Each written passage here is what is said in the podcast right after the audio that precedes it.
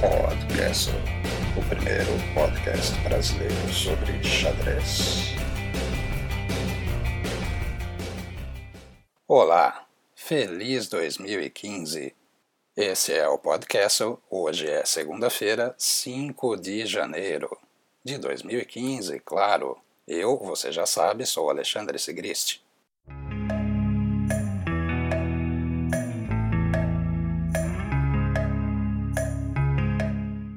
E eu até usei um headset diferente hoje, mas a gravação ficou muito ruim. Vamos de novo. Ano novo, microfone velho. E a chuva, dá para ouvir?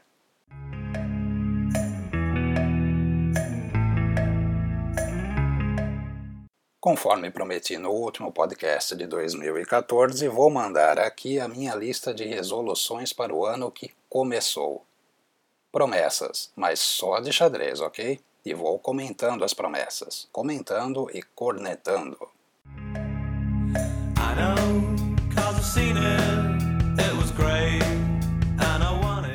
Jogar ao menos dois torneios de 21 por mês. Já na primeira promessa, vou ter que cortar os meses de janeiro e dezembro. De outro modo, eu teria que compensar nos outros meses. Então, vou mudar a promessa: jogar 20 torneios de 21 ou de xadrez rápido, qualquer que seja o ritmo. Vocês conhecem alguém que risque a primeira promessa de ano novo logo nos primeiros sete dias do ano? Ups.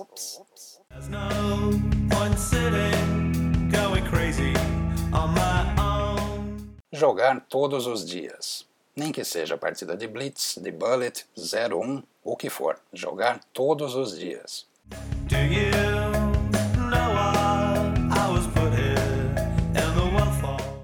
Ano novo, repertório novo. Vamos ver se eu aprendo alguma coisa nova em 2015. Então, nada de Siciliana Clássica e nada de Greenfeld. Essa promessa até que é moleza, mas só quero ver os resultados.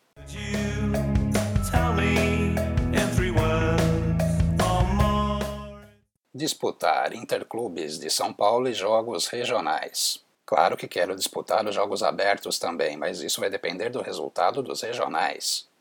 Não me levem a mal, mas eu também gostaria de jogar um torneio de equipes em outro estado. Aí seria mais uma questão de amizade do que de nível técnico. Mas fica o aviso: se o seu time de fora de São Paulo precisa desesperadamente de um jogador, nem que seja só para tentar perder menos rápido do que um WO, você já sabe, me convida guardar meu primeiro milhão de dólares. Opa, é, esse aqui era de uma outra lista de promessas e metas, pessoal. Foi mal aí. Sorry.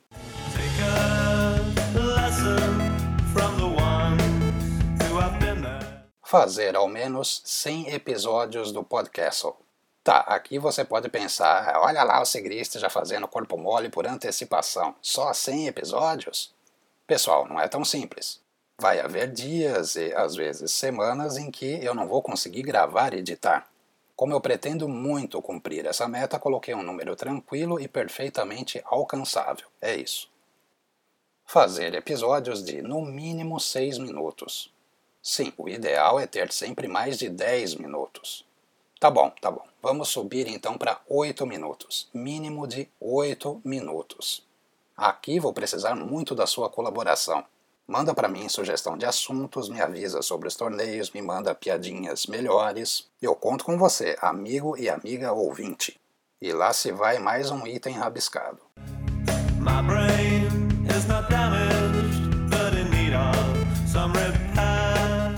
Bom, é isso. Essa é a minha lista. Se você achou pouco, mande suas sugestões de promessa que eu deveria ter colocado na lista. E se você quiser, manda a sua, a sua lista ainda dá tempo.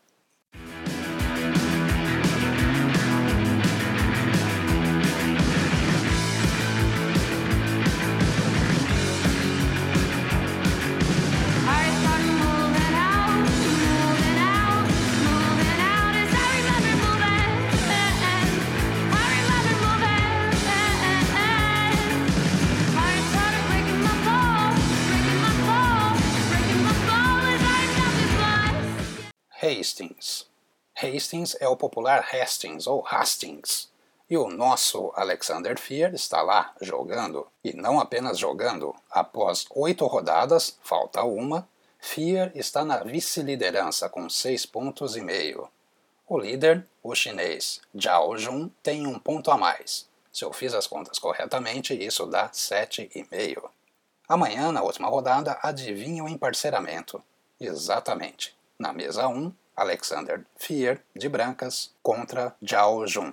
O adversário de amanhã de Fear é um grande mestre de 28 anos e, tal qual o brasileiro, está invicto. Concedeu apenas um empate e foi ao inglês Mark Hebden. E não é que Hebden foi derrotado por Fear hoje na penúltima rodada? Partida típica, aliás, como gostam de dizer os jogadores de futebol. Quem ficou com o peão a mais durante boa parte do jogo foi Fear e não o adversário. A partida de amanhã, em que só a vitória interessa, rendeu alguns trocadilhos no Twitter, Jan Saunders, editor da revista Chess, fez o sempre presente trocadilho do nome do brasileiro Fear com a palavra medo em inglês. Fear, claro. Foi o suficiente para o GM Gwen Jones entrar na conversa.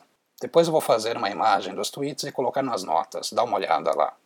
E você já sabe, amanhã, terça-feira, Fear contra Jao. Vale o título.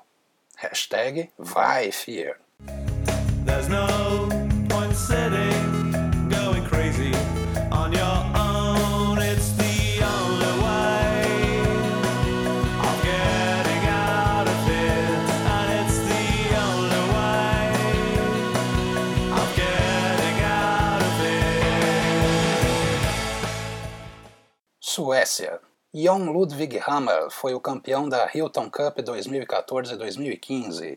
Aliás, bicampeão. O norueguês também venceu em 2013 e 2014. Hammer fez 7 pontos em 9 rodadas, mesma pontuação da lenda sueca Tiger Hillard Persson, mas levou a taça por ter melhor desempate. Tanto o campeão quanto o vice terminaram invictos, e os dois se enfrentaram na quinta rodada, invictos e se enfrentaram. Preciso dizer o resultado? A meio ponto dos dois primeiros, um grupo de jogadores, dentre os quais Michael Royce e Elias Mirin, número 1 um do torneio. Se você não se lembra de Jon Ludwig Hammer, ele é o amigão do campeão mundial Magnus Carlsen. Também faz parte da equipe de segundos de Carlsen e é sósia do americanense Davi Spiller.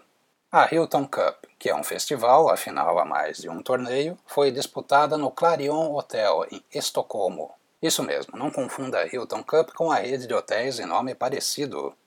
O torneio sueco existe graças a um médico, o Dr. Tore Hilton, que deixou 6 milhões de kronos, ou coroa sueca, só para serem usados com xadrez.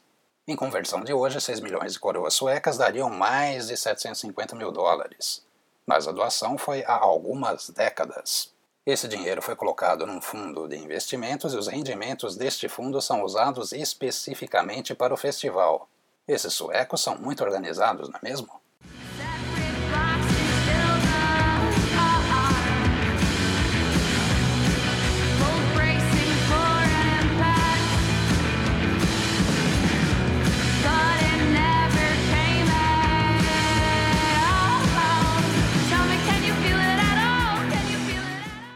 Calendário.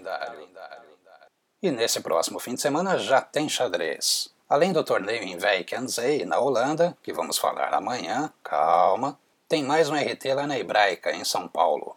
É o 19 IRT da Hebraica.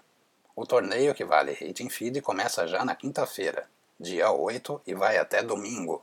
Ainda é possível fazer a inscrição, mas agora já aumentou o preço, 90 reais. Você pode se inscrever até o dia 8, quinta-feira, dia de início dos jogos. Conversa direitinho com André Salama, que é o organizador e árbitro, e joga lá. Vale a pena. Saudade da hebraica, faz tempo que eu não vou lá.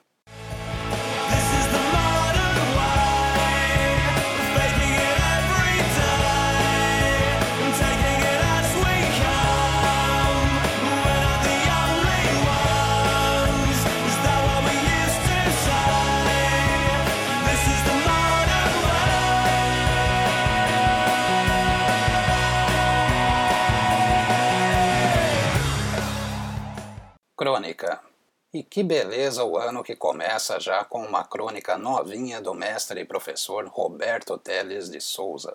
intitulada O Senhor do Tempo, narra as desventuras de um jogador que. Ah, não, não vou contar. Não quero estragar a surpresa e o deleite de ler mais essa pérola do professor Teles. Vai lá, daqui a pouco, primeiro acaba de ouvir aqui, por favor, tá? E leia. O link tá lá nas notas, você já sabe. Ah, sim, não sei se o link pode ser visto por todo mundo. Se você por acaso tiver algum problema para visualizar, manda uma mensagem para mim que a gente dá um jeito para que você leia essa crônica.